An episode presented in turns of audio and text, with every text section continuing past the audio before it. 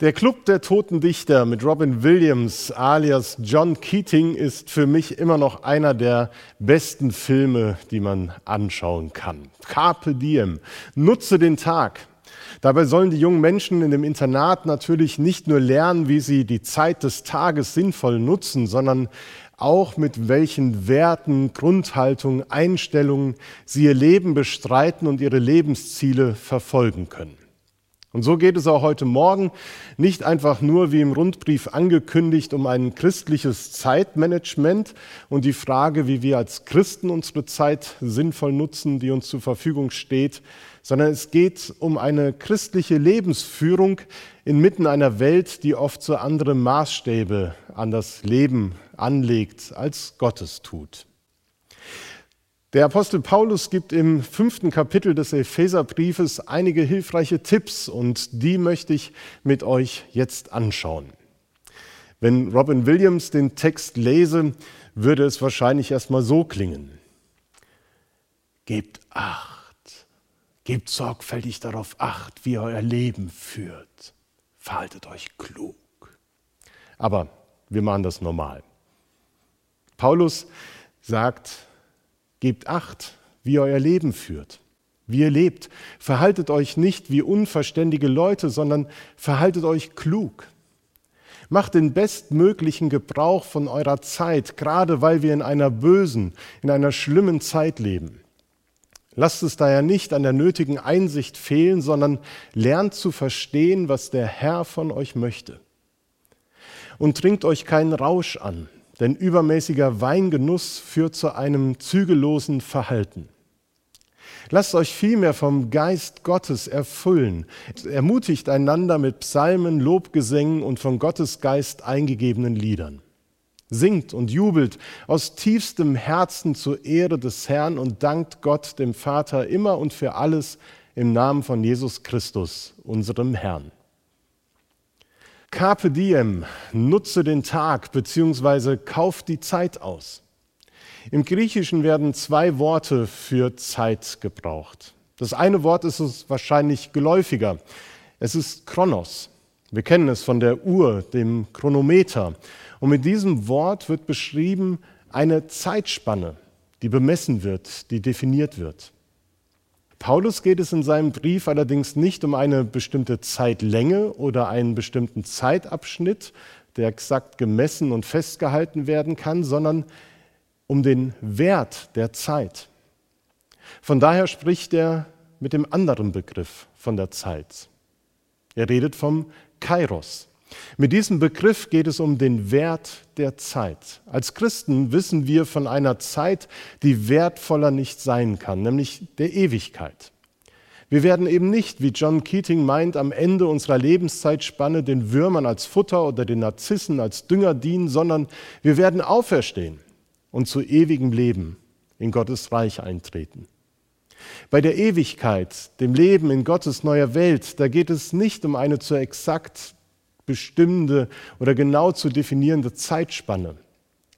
Beim ewigen Leben sprechen wir von einer Lebensqualität, die hier in dieser vergänglichen Welt nicht erreicht werden wird, uns aber verheißen ist durch die Bibel und im christlichen Leben schon teilweise sichtbar und erfahrbar wird.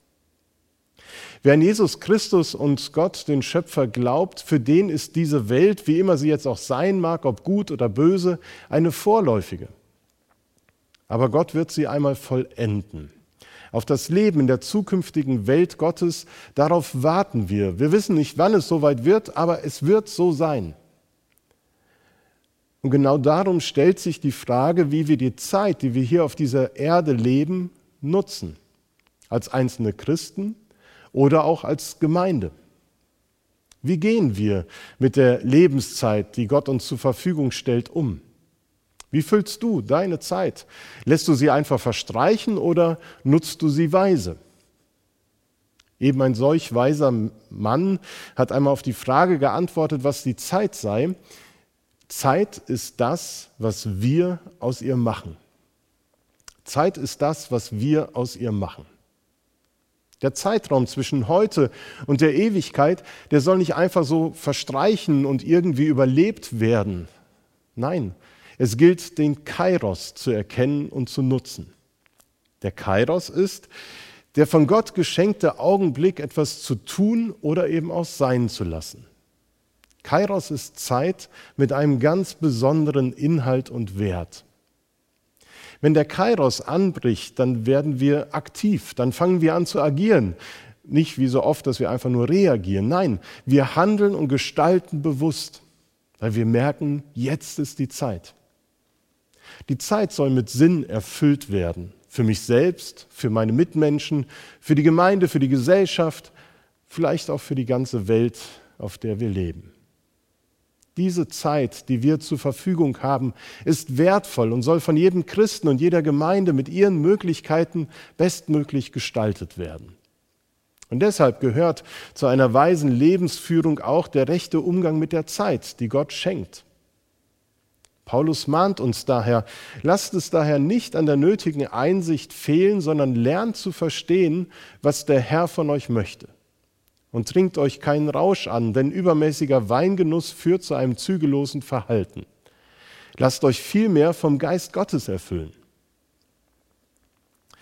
Mit dem Wissen von heute, dass Alkoholsucht eine Krankheit und Abhängigen in keinster Weise geholfen ist, wenn man sie moralisch verurteilt, hätte Paulus vielleicht einen anderen Vergleich gewählt, um ein Leben im Rausch zu verdeutlichen.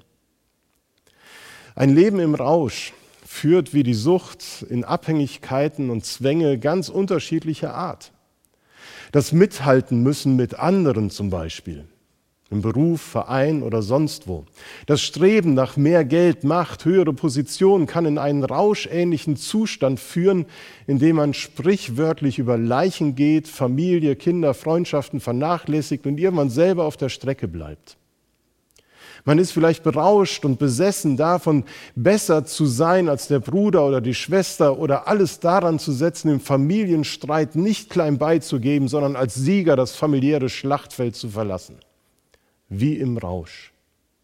Die Sehnsucht nach Anerkennung, nach Wertschätzung kann so sehr berauschen, dass man abhängig wird von der Meinung anderer und sich wie im Hamsterrad immer weiter dreht und abstrampelt, um ja nicht aus der Gunst der anderen zu fallen.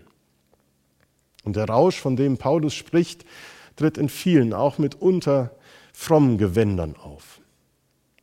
Aber allen ist gemeinsam die Tatsache, dass der Rausch vernebelt, nicht zur Besinnung führt, sondern Unbewältigtes überspielt und die Illusion aufrechterhält, das Defizit des eigenen Lebens selbst kompensieren zu können, auf welche Art und Weise auch immer. Das alles sind auch Merkmale der schlimmen, der bösen Zeit, wie Luther es sagt, in der wir leben. Und wenn wir unser Leben nicht so gelingt, wenn unsere Träume nicht so gelebt werden können, wie wir uns das vornehmen und vorstellen, ja, dann können wir ja der bösen Zeit die Schuld in die Schuhe schieben. Das wäre ja ganz einfach. Dabei ist es nicht die Zeit, die schuld ist, wenn unser Leben nicht so ist, wie wir es gern hätten. Nur als Weise, die den Willen Gottes verstehen, wie es im Text heißt, können wir die Zeit nutzen und deuten. Um die Zeit zu nutzen, darf man nicht immer nur daran denken, was sein könnte, was sein sollte. Man sollte nicht immer den Blick nach hinten gewandt haben, auf das, was gewesen ist. Um die Zeit nutzen zu können, muss man ganz im Hier und heute leben lernen. Ihr erinnert euch noch an die Geschichte, die Monika Ramhorst eben erzählt hat von dem Mönch. Es ist, glaube ich, eines der Lebensthemen, die wir immer wieder durchzubuchstabieren haben. Im Hier und Jetzt zu leben. Egal was war, egal was kommt. Mit klarem Verstand, mit wachem Verstand und klarem Kopf die Zeit zu deuten, in der wir leben. Der Greifswalder Theologe Christian A. Schwarz schreibt, falls du es noch nicht bemerkt haben solltest und nicht wissen solltest, das ganze Leben besteht aus Augenblicken. Versäume vor lauter Aufarbeitung der Vergangenheit und Vorbereitung der Zukunft um Himmels willen nicht das Jetzt. Denn wir können der schlimmen Zeit viel Gutes entgegensetzen. Im Hier und Jetzt können wir Christen viel Gutes bewirken. Auch wenn das Urteil des Apostels über diese Zeit knallhart ausfällt. Es ist böse Zeit, lesen wir bei Luther. Und wer will dieses Urteil im Jahr 2020 anfechten wollen? Aber für Christen ist die schlimme Zeit genau der Moment und es ist genau der Kairos, in dem die Botschaft von der Liebe Gottes, das Evangelium von Jesus Christus, das Zeugnis unserer lebendigen Hoffnung unter die Menschen gebracht werden muss mit Worten und Taten. Denn diese Welt ist trotz ihrer Boshaftigkeit immer noch Gottes gute Schöpfung und sein Reich ist in dieser Welt angebrochen und erfahrbar. Und davon waren zum Beispiel auch die Gründer dieser Gemeinde vor 155 Jahren überzeugt und haben damals den Kairos erkannt, hier in dieser Stadt Gemeinde zu gründen und Reich Gottes mitzubauen. Und wir heute? Haben wir, wie die Schüler von Keating, noch Träume und Visionen, Ziele für unser Leben, für unsere Gemeinde, für die wir uns einsetzen wollen? Strotzen wir auch vor geistlicher Energie? Vielleicht ist es an der Zeit, einmal zu fragen, was wir unseren Nachfahren hinterlassen, auch an Gemeinde, den Geschwistern, die nach uns folgen und Gemeinde weiterbauen. Ich bin fest davon überzeugt, dass wir mitten in der Pandemie und Krise den Kairos entdecken, den von Gott geschenkten Augenblick, wo die Krise zur Chance wird für Einzelne oder für uns als Gemeinde. Wo wir entdecken, dass es jetzt gilt, etwas zu tun oder vielleicht auch endlich etwas sein zu lassen. Den Moment, wo wir das Böse mit Gutem überwinden können, wie Paulus es im Römerbrief fordert. Ja, wir sind in einen Kampf gestellt gegen das Böse, zu dem wir aber von Gott zugerüstet werden müssen und Gott sei Dank auch werden. Jesus hat diese schwierigen Zeiten, von denen auch Monika eben in ihrem Lebenszeugnis berichtet hat, nicht ausgeblendet, sondern uns gelehrt zu beten, erlöse uns von dem Bösen. Als Christen, die wir den Geist Gottes haben, sehen wir mit klarem Kopf und Verstand, dass es keine gute Zeit ist. Sicherlich. Aber mit einem Herzen voll Liebe, Hoffnung und Zuversicht geben wir nicht auf.